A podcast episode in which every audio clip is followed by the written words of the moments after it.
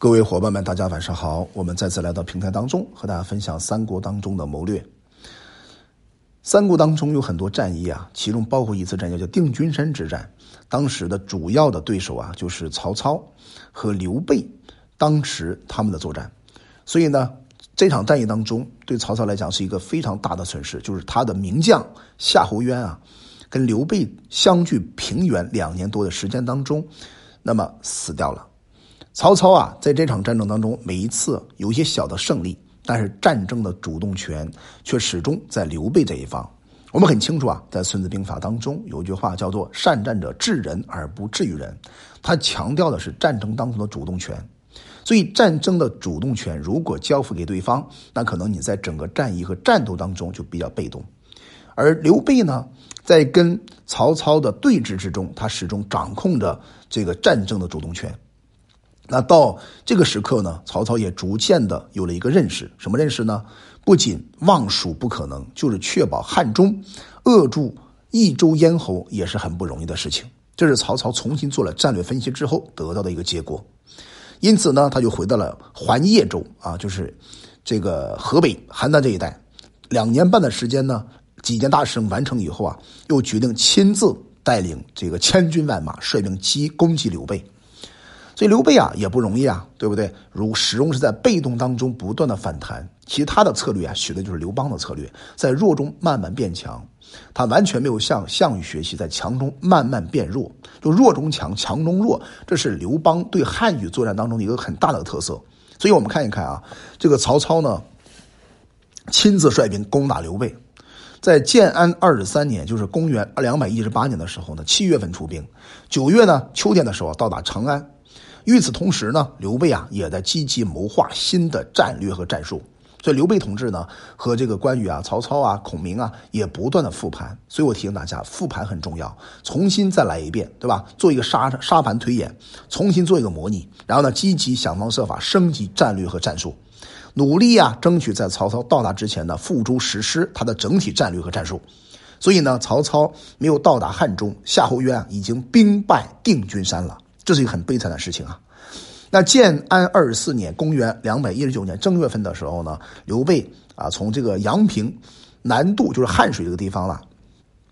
那么这个叫做元山烧钱，营于定军山，他扎营在定军山这个地方。定军山呢北临汉水，今天呢就是勉县南部啊，东望汉中，是汉中的又一个很大的屏障。因此呢，夏侯渊、张合啊就以主要兵力在这个地方开始布局布防。那刘备呢？晚上的时候呢，命令黄忠攻营啊，在《三国志》当中是这样写的，叫“忠推风必进，劝率士卒，金鼓震天，欢声动鼓啊，对吧？这个名词非常有形容性。那同时呢，派他的军呃这个部队当中主要干部去烧夏侯渊军营外部的鹿角，在《三国志》里边是这样说的，叫做“渊使张合护东围”啊，所以说当时夏侯渊呢是张合护住东边。自将轻兵护南围，就是他带了兵啊，护住南边。那刘备挑合战，刘备主要的对手是张合，张合军不利啊，就没办没有办法打过刘备呗，对吧？渊分所将兵半助合，就是他分了一部分兵力啊，去帮助这个张合，为备所惜，冤遂战死。就是他这场战争当中，因为他分兵作战，对吧？把两个主要兵力啊分成两个部队，结果呢被刘备偷袭的这个骑兵所战死啊。刘这个等算是夏侯渊在这场战争当中死掉了，所以曹操任命的益州刺史赵勇也同时被杀掉了。那我们可以看出来，定军山之败啊，张合兵还阳平，夏侯渊战死呢，曹军就没有帅了。所以在《三国志》里边有这么一段话，叫做“恐为刘备所成，三军皆失色呀”。可见呢，整个的军队啊，军心涣散，没有办法有很好的战斗意志了。那督军当时是谁呢？叫杜袭，还有一个叫司马，叫郭淮。这两个人呢，毅然决然共推当时的重要将领张合代为君主，因为夏侯渊死掉了。那张合呢，从这个建安五年，由袁绍啊。归操屡建功勋，名震遐迩，众望所归。说张合当时也是能征善战，所以终于逮到这个机会了。只是在夏侯渊死之后得到了这个机会。那郭淮呢？这个时候呢，对大家讲：“哎，张将军呐，国家名将，刘备所诞，今日事急，非张将军不能安也。这是《三国志》里边呢张合传的重要一句话。他的意思呢是张将军，呃，是国家的名将啊，刘备比较害怕他，在关键时刻呢，只能是让张合将军来安住此事了。所以张合呢代理君主。在《三国志》之中啊，还有一部话叫“乐兵暗阵”，然后呢，诸将接受和节度，众心乃定。当大家把这个张合推到了夏侯渊的主将位置之后呢，整个军队刚刚安定内心呐。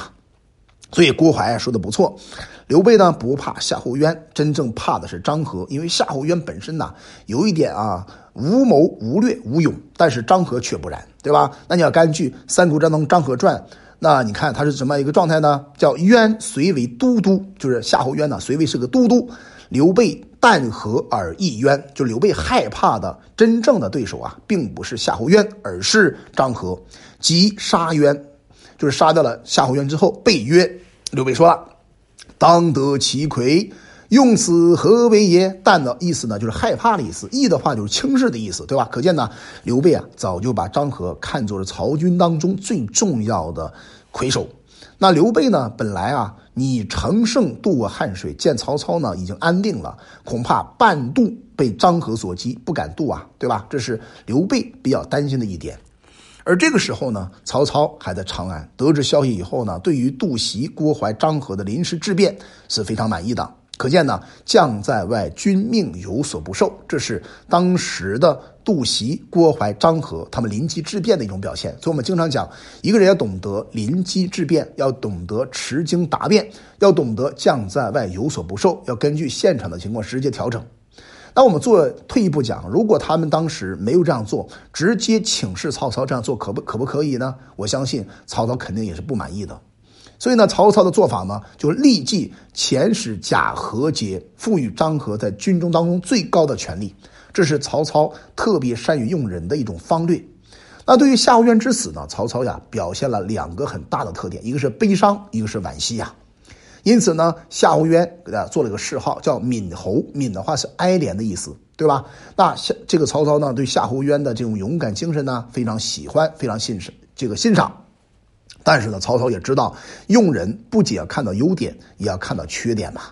对夏侯渊的缺点呢，他也非常清楚。所以啊，夏侯渊虽然很多次啊取得了很好的战功，但是曹操经常私下里告诫，告诫这个夏侯渊，教育夏侯渊。那我们翻一翻《三国志》当中《夏侯渊传》，你可以看到有这么一段话非常重要，叫做“为将当有怯弱时，不可但是勇耳”。啥意思呀？作为一个将领，对吧？你要懂得示弱。不能够只凭着一种勇气去带领团队打仗，这是错误的。他接着讲：“将当以勇为本，行之以智计。”啥意思呀？嗯，一个将领啊，在《孙子兵法》当中讲过的“智信仁勇严”，对吧？真正排第一的是智力，并不是勇敢。所以他提醒夏侯渊，做事做人、行军打仗，一定要智摆在前头，不是靠勇了。但知任勇亦匹夫敌耳，啥意思啊？他也提醒夏侯渊，如果只是通过勇敢的方法、盲动的方法去跟对方打仗啊，只是一个大的匹夫啊。所以说呢，夏侯渊明显没有把曹操这番话放在心上，最后导致啊自己失败了。所以呢，这就是当时定军山痛折大将军啊夏侯渊的一个基本的历史始末。从这个例子当中，我们可以看出来啊。这个曹操，他有爱将之思、爱将之能、爱将的胸怀，同时呢，也反映出他治将用兵的意思，体现了他督帅不侵占，对吧？将在外而君命有所不受的大胆放权精神。所以我经常这个翻读啊《资治通鉴》，在我印象当中，我比较佩服的几个顶尖级的这种皇帝也好，对吧？人物也好，我认为曹操首屈。意志，对吧？其中是一个很重要的人物，比如说像古代的汉文帝啊，很了不起；汉景帝很了不起；汉武帝呢，相对来讲也算了不起，对吧？那还有秦始皇很了不起。但是真正在近代啊，你像康熙大帝啊、乾隆大帝，包括这个很重要的这个宋太祖赵匡胤等等啊，还有呢这个李李世民这些皇帝啊，都是非常了不起的。但是魏武帝曹操跟他们完全不一样，他有他的。啊仁义的一面，有他诡诈的一面。不管哪一面吧，曹操总之他是一个很重要的集枭雄、奸雄和英雄三雄一体的这么一个复杂性人物。所以，我个人呢，觉得一个创业型公司的老板可以学曹操，但是我很抱歉的告诉你，你根本学不会曹操，因为曹曹操干的事儿，我相信很多老板是做不到的。他的胸怀我们做不到，他的一些谋略呢，我们也做不到，只能把它当做一个借鉴，用于自我反省、自我观察。我认为这是我们学习曹操、学习三国当中很重要的一个出发点。好了，我们今天就分享到这里吧。我叫洪锦，我们专注股权合伙制，有任何关于股权方面的问题，可以加四幺幺六二六二三五。